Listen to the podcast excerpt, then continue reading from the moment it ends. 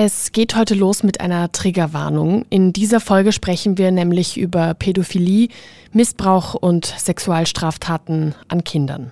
Wie schon gesagt, 4% aller Männer sind, äh, sind prädispositioniert, wenn wir so wollen.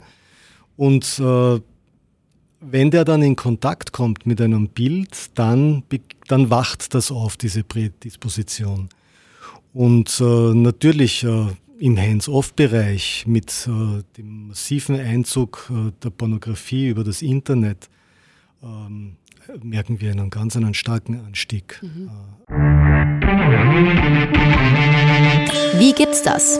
Der Krone TV Podcast mit den größten Fragen und Aufregern unserer Zeit.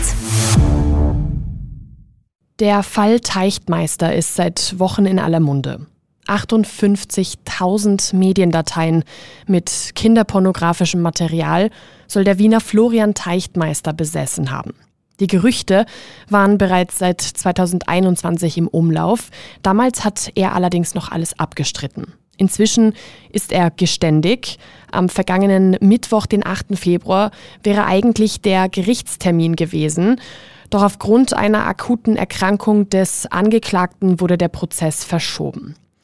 Wir sprechen in dieser Folge aber trotzdem über das Thema Pädophilie allgemein. Was genau geht in Menschen mit solchen Neigungen vor? Kann man das als Krankheit sehen oder doch eher als Störung? Wie kann man das therapieren?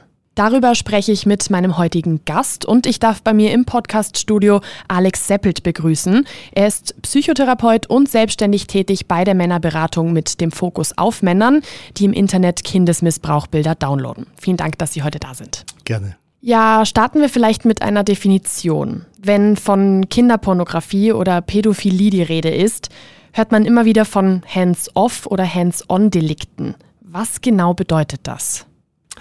Ähm, das eine sind Hands-off-Delikte, wo Männer sich aus dem Internet Bilder oder Videos besorgen, wo Kindesmissbrauchsdarstellungen abgebildet werden ähm, wo sie nicht direkt mit den Kindern oder Jugendlichen in Kontakt kommen. Deswegen hands-off, ohne Hände. Mhm. Die Hands-on-Delikte betreffen Männer, die reale Kinder angreifen, äh, also real attackieren.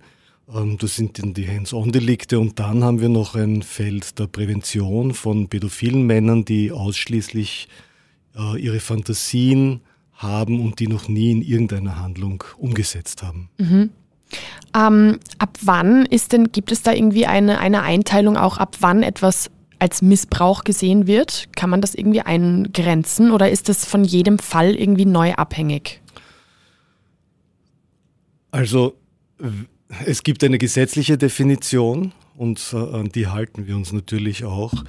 Ähm, es sind alle Darstellungen, wo, und das heißt im Gesetzestext reißerisch verzerrte Darstellungen, von Sexualorganen der, Kinder und Jugendlichen abgebildet werden.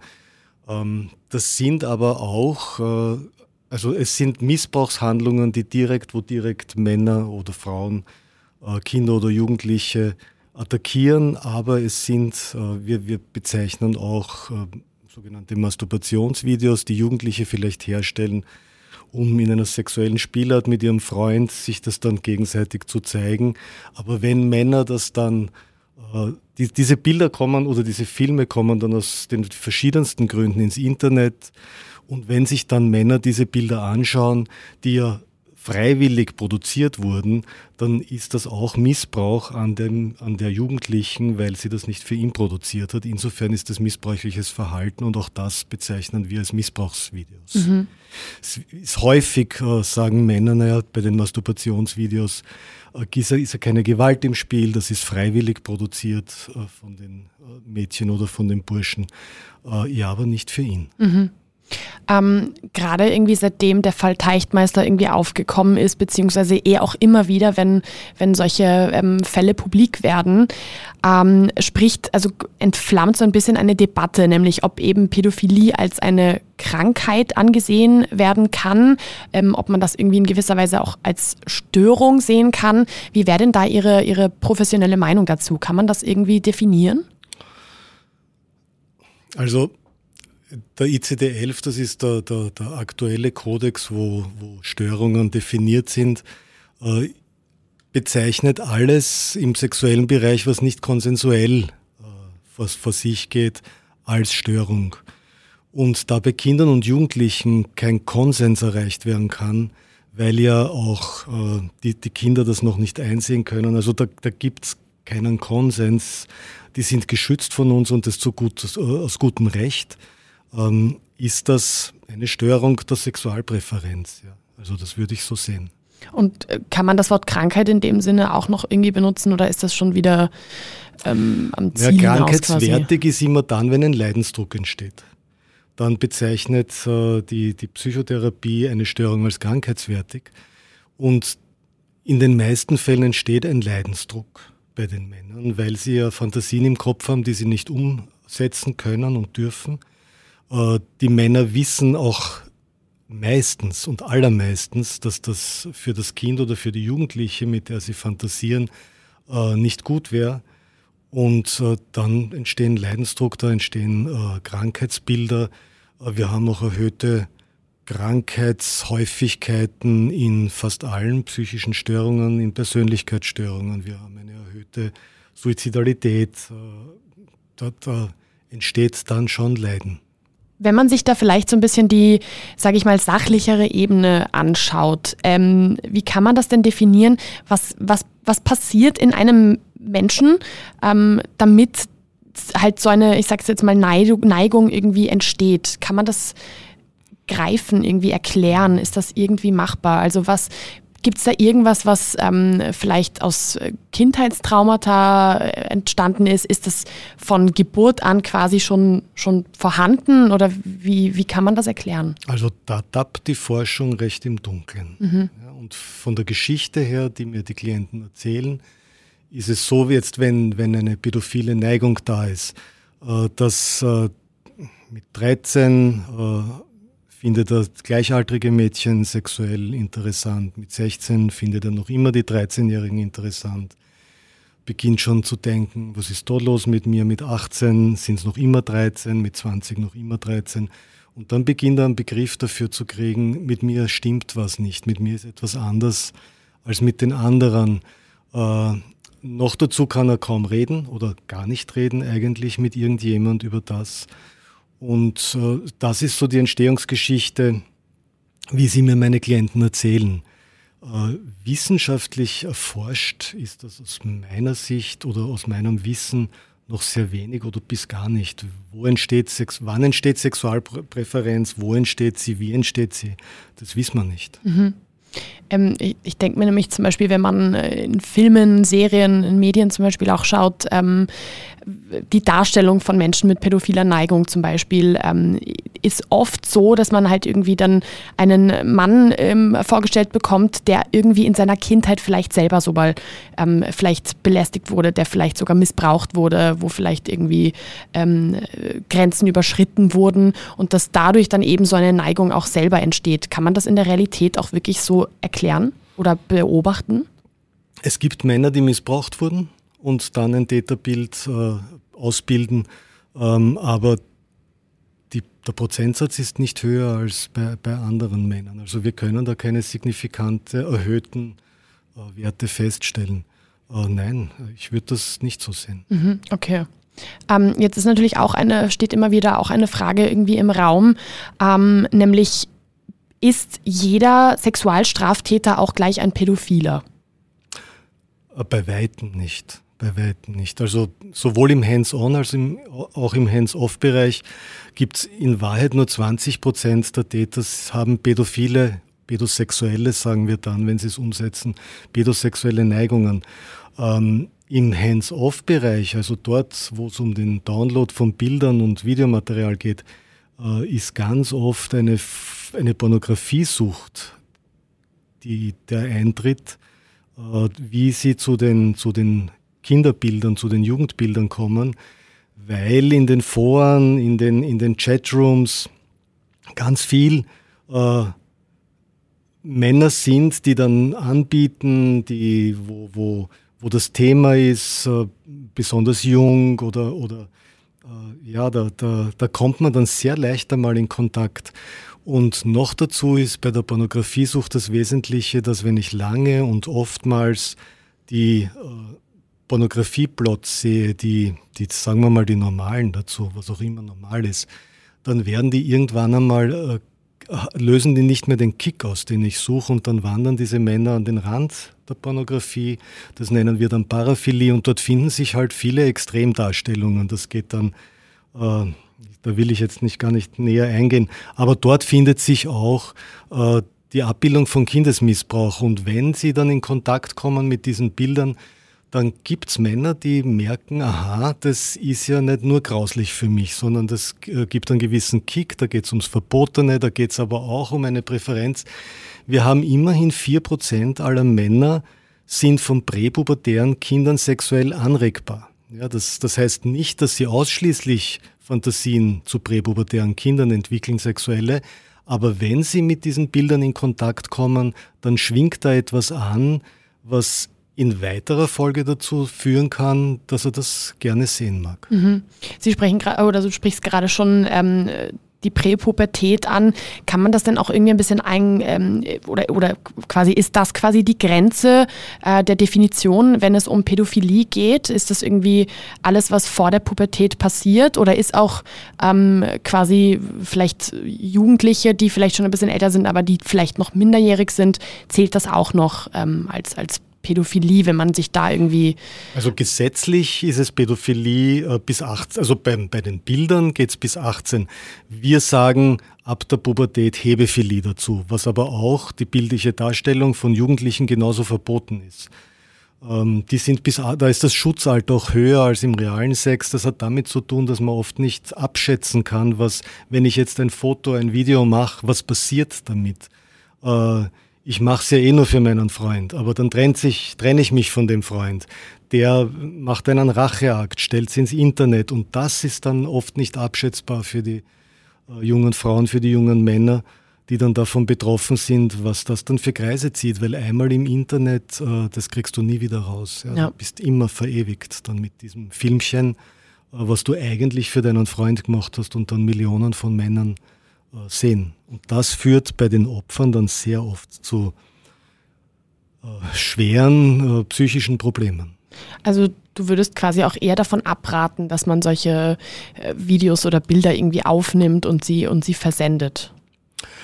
Ja, naja, ja, also ich will da jetzt den Jugendlichen nicht reinreden, wie sie ihre Sexualität zu leben haben.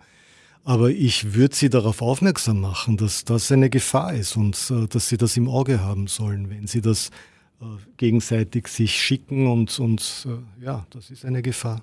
Merkt man denn dann auch vielleicht eventuell sogar einen Anstieg, seitdem es zum Beispiel die sozialen Medien gibt, wo halt eben dann die Wahrscheinlichkeit irgendwie höher war, dass wenn man was aufgenommen hat, dass das dann irgendwie immer im Internet gelandet ist? Kann man da irgendwie eine Korrelation irgendwie ent, ähm, entziffern, dass es seitdem auch mehr Pädophile gibt? Oder ähm, ist es jetzt irgendwie leichter auch vielleicht für Pädophile an solche, ähm, so einen Content, sage ich jetzt mal, zu kommen? Also ich glaube nicht, äh, dass es mehr pädosexuelle Menschen gibt, aber es gibt mehr Menschen, es gibt, wie schon gesagt, vier Prozent aller Männer sind, äh, sind prädispositioniert, wenn wir so wollen. Und äh, wenn der dann in Kontakt kommt mit einem Bild, dann, dann wacht das auf, diese Prädisposition. Und äh, natürlich äh, im Hands-off-Bereich mit äh, dem massiven Einzug äh, der Pornografie über das Internet ähm, merken wir einen ganz einen starken Anstieg. Mhm. Äh, aber nicht, weil die Täter mehr werden, sondern ähm, erstens werden es mehr erwischt. Ja, ähm, ja und, und die Versuchungen werden, werden einfach, also es wird einfacher für diese Männer, äh, zu Material zu kommen und dadurch ihre, ihre Fantasien auch auszuleben. Im Hands-on-Bereich ist es immer stabil. Ja, wir haben ein wahnsinnig hohes Dunkelfeld, ganz sicher. Und wir haben relativ stabile Zahlen von denen, die, die erwischt werden. Wobei natürlich auch im Hands-off-Bereich ein riesiges Dunkelfeld besteht. Also die, die erwischt werden, äh, die sind bei weitem in der Minderzahl. Mhm. Ähm, wie ist es denn auch mit, weil das ist eben auch eine Diskussion, die immer wieder entfacht, ähm, wenn Eltern frisch, zum Beispiel frische Eltern irgendwie, wenn sie ihre ähm, Fotos von ihren Kindern im Netz posten, von ihren Babys, ähm, da, da gibt es immer wieder Stimmen, die laut werden, die sagen, ähm, dass das lieber nicht gemacht werden soll, dass man da wirklich aufpassen soll, weil man eben nicht weiß, wer diese Bilder dann irgendwann sieht, auch wenn es ganz normale Bilder sind. Irgendwelche spielende Bilder oder, oder vielleicht, wenn Babys einfach in, äh, gerade schlafen oder irgendwo liegen oder was auch immer. Ähm, muss man da, sollte man da ein bisschen vorsichtiger sein, sollte man da vielleicht wirklich aufpassen und einfach Fotos von Minderjährigen komplett aus dem Internet verbannen in gewisser Weise? Also die Gefahr besteht. Und ich habe viele Klienten, die das Internet durchsuchen auf Fotos von Kindern, äh, die ihnen gefallen. und dort und sie finden natürlich in diesen Familienalben äh, ihr Material. Insofern ähm, teile ich diese Meinung, dass man da aufpassen sollte, was man veröffentlicht von mhm. seinen Kindern, die ja noch nicht einmal sagen können, ja, das passt für mich, dass ich das veröffentliche. Also das ist schon eine Problematik. Mhm. Du hast jetzt auch schon ein paar Mal erwähnt, dass du ähm, eben, oder du sprichst ein paar Mal schon bereits von deinen Klienten. Ähm, ich habe jetzt im Zuge der Recherche irgendwie mich natürlich ein bisschen informiert, habe jetzt mehrfach schon gelesen, dass ähm, ähm Pädophilie, Pädosexualität, dass das nicht heilbar ist. Das, ähm, da stellt sich aber die Frage, ist es aber therapierbar? Ja, also wir sind ja, äh, es arbeitet nicht nur ich alleine in der Männerberatung mit äh, Straftätern, die sexuellen Kindesmissbrauch an Kindern oder Jugendlichen entweder selbst begangen haben oder sich Bildermaterial davon beschafft haben, sondern wir sind zu zehnt und wir haben ungefähr 200 Klienten momentan ähm, in Behandlung. Und ja, es ist so, heil, also muss ich immer fragen, was ist heilbar, was ist Heilung? Ähm, Heilung besteht, also wir arbeiten ja, unser, unser Fokus ist der Opferschutz. Das heißt, Heilung ist für uns dann gegeben, wenn keine Opfer mehr äh, attackiert werden, wenn keine Opfer mehr produziert werden. Und die Fantasie bildet noch keine Opfer. Insofern ist, wenn, der, wenn es dem Mann gelingt, äh, seine Fantasien nicht mehr in Handlungen umzusetzen, dann ist das ein Therapieerfolg und in gewissermaßen eine Heilung.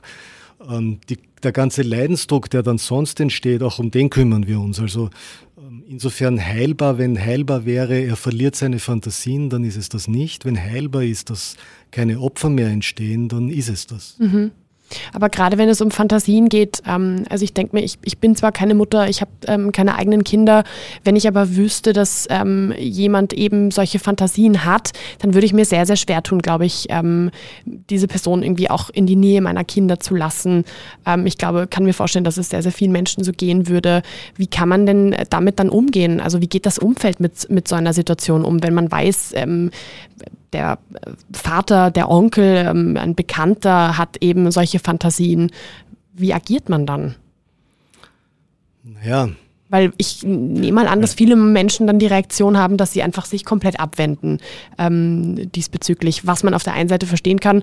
Auf der anderen Seite ist es natürlich dann auch sehr, sehr schwierig, wahrscheinlich für die Personen, die betroffen sind, gerade wenn sie eben vielleicht wirklich niemandem was antun, keinen Kindern, keinen äh, minderjährigen Jugendlichen. Ähm, wie, wie geht man in dieser Situation um? Dazu ist vielleicht eine Zahl interessant. 20 äh, Prozent äh, aller Pädophilen werden straffällig. Das heißt auf der anderen Seite 80 Prozent äh, begehen niemals Straftaten, also setzen niemals Handlungen. Ähm, auch im Hands-off-Bereich ist es so, dass bei weitem nicht alle Hands-off-Täter zu Hands-on-Tätern werden. Was wir sagen können ist, es gibt kaum einen Hands-on-Täter, der nicht auch Bildermaterial auf seinem Computer gespeichert hat. Also das geht in die eine Richtung schon, in die andere geht es nicht. Ähm, ja, also bei uns ist ja, wir kommen ja auch ganz stark mit Opferschutzmaßnahmen in der Tätertherapie. Das ist äh, unser Konzept, das wir entwickelt haben, ist sehr stark auch opferschutzorientiert. Das heißt, wir versuchen auch Kontakt herzustellen mit äh, wenn, wenn das ein Familienvater ist, äh, mit der Ehefrau, wir versuchen Erklärungsgespräche zu organisieren. Also wenn je mehr davon wissen, von, den, von denen, von der Familie zum Beispiel, umso leichter ist es auch potenzielle Kinder zu schützen. Also Kinder potenziell zu schützen. Ähm, Äh, bei pädophilen Männern, ähm, die haben eigentlich noch keine Handlung gesetzt. Das, das wäre, ist vielleicht ein gewagter Vergleich, aber das wäre und, und, unter Umständen so, wie wenn ich bei jedem heterosexuellen Mann davon ausgehe, dass er vergewaltigen würde. Also es ist noch nicht, äh, noch nicht gesagt, dass er seine Fantasien umsetzt. Und je früher er sich dabei unterstützen lässt, umso leichter wird es für ihn sein, das auch weiter im Kopf zu belassen und nicht umzusetzen. Aber man kann ja auch ähm, auf der anderen Seite wahrscheinlich verstehen, dass das Umfeld dann irgendwie Schwierigkeiten mit dieser Situation hätte, schätze ich mal. Gibt es dann denn da irgendwie eine Art der Therapie, ähm, wie man da irgendwie vielleicht die Angst verlieren kann diesbezüglich, wie man vielleicht ein bisschen das Vertrauen herstellen kann zu dieser Person? Ja, also wir arbeiten immer mit Angehörigen, wenn sie das wollen. Aber sobald der Täter ein Bekannter wird, sobald das mein Mann ist, sobald das mein Sohn ist, äh, sobald das mein Bruder ist, äh, ist das dann gar nicht mehr so, wie man sich das vorstellt. Also die, die kommen dann gar nicht so mit dieser Ablehnung, die, die jetzt einmal fantasiert von uns wird, äh, in Berührung. Da gibt es dann schon noch Verständnis für das, dass das ein, ein, ein, eine Problematik bei ihm ist, aber dass das nicht alles, alle seine Seiten betrifft. Also äh, die Frau kennt ja den Mann und die kennt auch seine liebevollen Seiten. Und äh, die ordnet das dann anders ein. Es ist halt bei dieser Thematik so schwer, differenziert den Menschen zu sehen. Und, und wenn äh, diese Thematik ins Spiel kommt, dann wird der Mensch gleich zum Delikt. Aber er hat ein Delikt gemacht und er hat auch viele Seiten, die nicht delikthaft sind. Er ist nicht das Delikt. Und das ist ja auch unsere Möglichkeit, mit den Menschen zu arbeiten, weil in Psychotherapie musst du Beziehung herstellen. Und du kannst ja nur dann Beziehung herstellen, wenn du den Menschen nicht abwerten willst, wenn du ihm nichts Böses willst, sondern wenn du ihn einfach in seiner Gesamtheit siehst, ohne seine problematischen Seiten zu verharmlosen. Das ist das, was wahrscheinlich das Schwierige in der mhm. forensischen Psychotherapie ist, nicht verharmlosen zu müssen, um Beziehung herzustellen. Aber äh, ja, das ist das, was wir tun. Das stelle ich mir wirklich sehr, sehr schwierig vor. Ähm, wie ist das denn dann wirklich im Alltag ähm, als Therapeut, der eben ähm, in solchen Situationen dann irgendwie auch mit, mit ähm, zum Beispiel mit Männern zu tun hat, die eben vielleicht auch wirklich von ihren Fantasien auch sprechen. Wie geht man da selber damit um? Also ist das, merken, merkst du, dass das, dass das auch mal schwierig wird, dass man dann vielleicht auch mal irgendwann kurz eine Distanz irgendwie braucht oder so? Ja, also wenn es um Fantasie, wobei ich, äh, wir, wir vermeiden es ja, die Fantasien ausbreiten zu lassen, weil da gibt es ja dann schon wieder den sekundären Lustgewinn, also dass er quasi an dem, was er erzählt, schon wieder Lust generiert. Es geht in Wahrheit dahin, äh, darum, äh, wegzukommen von diesen ewigen Gedanken, von diesen ewigen Fantasien, sondern andere äh, Dinge zu entwickeln in seinem Leben, äh, wo er sich Gutes tut und nicht nur in den sexualisierten Handlungen. Also es geht, ähm, es geht gar nicht so viel um seine Fantasien in der Therapie, sondern es geht darum zu verstehen, wofür seine Fantasien dienen und was dann äh, noch eingesetzt werden kann, um die Bedürfnisse, die hinter den Fantasien, und das sind bei weitem nicht immer sexuelle Bedürfnisse, da gibt es eine ganze Palette an Bedürfnissen, die mit diesen sexualisierten Fantasien abgedeckt wird, äh, auch mit anderen Mitteln dann diese Bedürfnisse äh, zu erfüllen. Also wir hören gar nicht so oft äh, von, von den Fantasien. Ich hatte einmal einen Klienten, der, der, hat, der ist gekommen mit einer Tasche, äh, hat plötzlich äh, in die Tasche gegriffen, hat einen Pack von Bildern äh, von, von Ausdrucken mir am Tisch gehauen und hat gesagt, schauen Sie mal, sind das jetzt Missbrauchsbilder? Und ich habe gesagt, er soll die sofort weggeben, ja, weil einerseits ist das eine strafbare Handlung, wenn ich mir das anschaue, aber andererseits geht es ja nicht darum, dass ich beurteile, ob äh, etwas äh, ein, ein, Missbrauchsbild ist oder nicht. Er weiß es ohnehin selbst genug. Äh, es geht eher darum, ihn davon wegzubekommen. Mhm. Ähm, wie ist es denn? Ähm, am, also am Anfang ihrer Karriere, sage ich jetzt mal, oder deiner Karriere auch gewesen, ähm, wenn du, also wie du dich entschieden hast, wirklich auch in diesen Bereich zu gehen ähm, und mit Menschen zu arbeiten, die für ähm, viele, viele andere Menschen, ich sage jetzt mal wirklich ganz plakativ, vielleicht sogar abstoßend sind. wie, wie, wie kam es zu dieser Entscheidung, wirklich zu sagen, ich möchte diesen Menschen aber helfen und ich möchte mit diesen Menschen arbeiten und, und ähm, eben nicht diese Reaktion auf diese Menschen haben? Wir haben Ende der 90er Jahre gemeinsam mit der Frauenberatung eine Tagung zu dem Thema veranstaltet. Ähm, das war eine Initiative der Frauenberatung, die zu uns, wir waren alles äh, junge Therapeuten in der Männerberatung und die sind gekommen und haben gesagt, kümmert euch bitte um, diese, um dieses Gebiet. Das ist in Österreich noch vollkommen unbeackert, da gehört was gemacht. Wir haben Ja gesagt, haben das mit ihnen veranstaltet und dort habe ich den Ray Wire äh, kennengelernt. Das war ein sehr erfahrener britischer Psychotherapeut, der in, in, in eine Justizanstalt in England geleitet hat, wo eben mit Sexualstraftätern gearbeitet wurde. Und das war so ein lustiger und fröhlicher und freundlicher Mensch. Ähm, da habe ich mir dann gedacht, aha, man kann jetzt so lang wie der Herr Weyer mit äh, diesem Klientel arbeiten und wird gar nicht frustriert, wird gar nicht missmutig, sondern äh, scheinbar gibt es da etwas, wo, ähm, ja, wo man gut damit umgehen kann. Und dann sind wir halt immer tiefer äh, hineingegangen. Sie haben uns ausbilden lassen, haben, haben, viele Ausbildungen damals noch nicht im deutschsprachigen Raum gemacht, weil da, da gab es noch damals fast gar nichts. Ja, und so ist das halt immer mehr und mehr geworden. Und äh, wir haben ja nicht von Anfang an nur mit äh, Sexualstraftätern gearbeitet. Das war immer eine Mischung, ist auch heute noch bei mir eine Mischung von Problematiken äh, meiner Klienten, mit denen ich arbeite. Aber es, es, ist, wenn man dann direkt in der Arbeit ist, äh, anders, als es sich die meisten Menschen vorstellen, wie das ist. Mhm. Ähm, wahrscheinlich so, wie du auch gesagt hast, dass es wahrscheinlich auch, dass es ja auch anders ist, wenn man jemanden im Umfeld, näheren Umfeld hat, wenn es jemand von der Familie vielleicht betrifft, dass man dann ähm, vielleicht auch ein anderes Bild darauf hat, schätze ich mal. Ganz genau. Also 99,9 Prozent meiner Klienten äh, würden von allen anderen Menschen, wenn sie das nicht wissen würden, als nette Männer beschrieben werden. Mhm.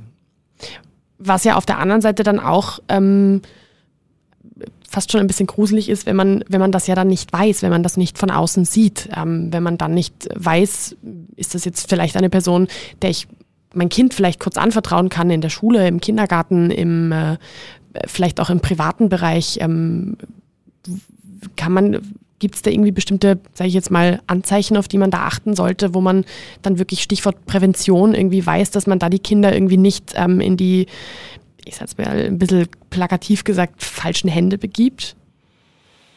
Nein, also äußere Anzeichen gibt es nicht, aber es gibt natürlich Kinderschutzkonzepte, es gibt Kinderschutzrichtlinien, die man arbeiten kann, es gibt Führungszeugnisse, die man sich einholen kann, es gibt das erweiterte Führungszeugnis, äh, wo Sexualstraftaten rausgelöscht werden, das kriegen alle Institutionen, die mit Kindern arbeiten. Also es gibt schon Maßnahmen, die man deutlich verbessern kann zu dem, was der Status quo ist. Äh, äußere Anzeichen, die, die gibt es nicht. Das, das kann ich getrost sagen. Da finde ich kein einziges. Mhm. Ähm, wenn wir gerade schon beim Thema Prävention auch sind, ähm, vielleicht auch in Bezug auf, ähm, also im Hinblick auf, wenn eben solche Fälle im, im näheren Umfeld passieren, bei der Familie, vielleicht mit, mit befreundeten ähm, äh, Menschen.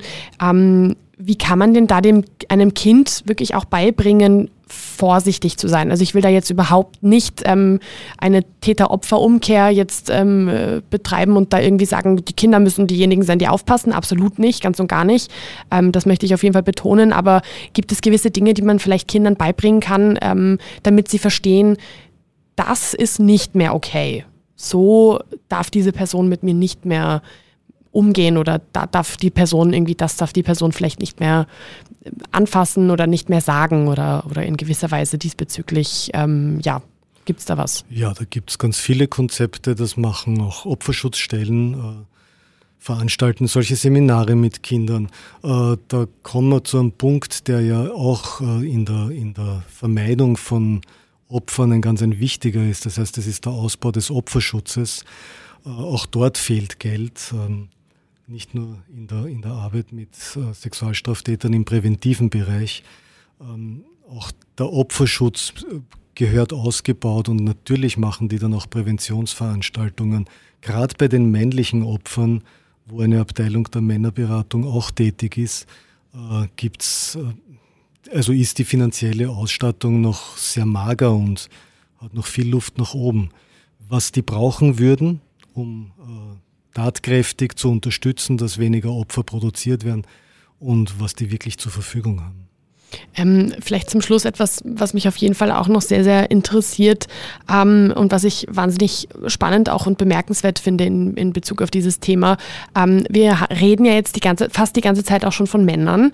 Ähm, ich habe auch äh, gelesen, dass es tatsächlich deutlich mehr Männer mit diesen Tendenzen und Neigungen gibt ähm, als Frauen. Wie kann das sein? Kann man sich das irgendwie erklären? Naja, also ich, ich habe keine Erklärung. Ich, ja, was man sagen kann, ist, es gibt ein Ries also das Dunkelfeld bei weiblichen Täterinnen ist noch wesentlich größer.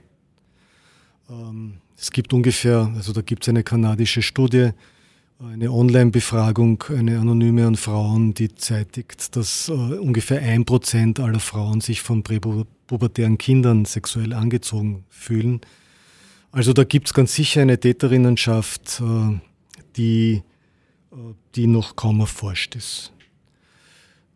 Was wir sicher sagen können, ist, dass Pornografiesucht eher ein männliches Problem ist. Das heißt, alles, was sich aus einer Pornografiesucht heraus entwickelt, ist, äh, und das ist ein, ein großer Teil des Hands-on-Bereichs, äh, des Hands-offs-Bereichs, ähm, der ist ein, das, das, da haben wir wahrscheinlich mit deutlich einem männlichen Übergewicht. Wir haben überhaupt ein deutliches männliches Übergewicht, aber da noch mehr. Mhm äh, zu tun.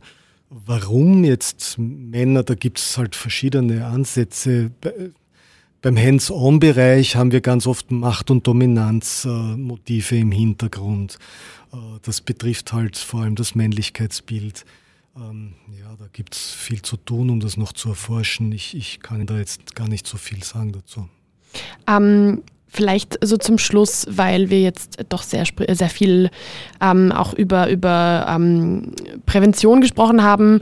Ähm, Gerade haben wir Stichwort Prävention bei Kindern und Jugendlichen ist angesprochen, würde aber gerne auch irgendwie ähm, noch mal ganz kurz darauf eingehen, wenn ein Mann oder ein, eine Frau, wer auch immer, ähm, vielleicht sogar jemand, der gerade zugehört hat, irgendwie merkt, okay, ich fühle mich da schon angesprochen, ähm, ich kann mich da schon irgendwie ein bisschen hineinversetzen. Ähm, oder vielleicht, wenn man auch einfach in gewissen Situationen merkt, man fühlt sich von Kindern angezogen, sexuell, da ist irgendwie was. Wo kann man sich da hinwenden? Ja, da gerne äh, unsere Telefonnummer, unsere Internetadresse weitergeben. Äh, Männerberatung hat eben ein Nicht-Täter-Werden-Konzept. Männerberatung hat, äh, arbeitet mit Tätern, die sich äh, aus dem Internet Bilder besorgen und die Männerberatung arbeitet mit Hands-on-Tätern, wobei die kommen ja ohnehin einmal ins Gefängnis und kriegen dann meistens eine Weisung. Das ist dann eine Nachbearbeitung.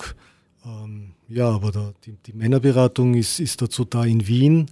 Ähm, in, in Graz gibt es auch die Männerberatung, auch in Innsbruck gibt es eine Stelle. Aber sonst wird es in Österreich dann schon relativ dünn mit Institutionen, die sich äh, mit dieser Thematik beschäftigen. Gibt es da irgendwie vielleicht eine, eine, eine andere An Stelle, wo man sich irgendwie hinwenden kann? Kann man da auch normal zum Psychotherapeuten gehen, zur Psychotherapeutin oder ist man da wirklich dann in einer Situation, in der man überhaupt nichts machen kann? Ja, das ist eine, eine schwierige, also die Antwort auf diese Frage ist schwierig. Äh, für mich ist sie einfach. Ich kann sagen, als ich äh, Psychotherapeut ohne Zusatzausbildungen in diese Richtung war, äh, habe ich nicht wirklich oder hätte ich nicht wirklich gewusst, was ich tun soll. Weil ja diese Thematik so mit Scham besetzt ist, dass sie in einer normalen Therapie, wo man darauf wartet, was der Klient für Themen bringt, und das ist eigentlich die übliche Vorgangsweise in der Psychotherapie.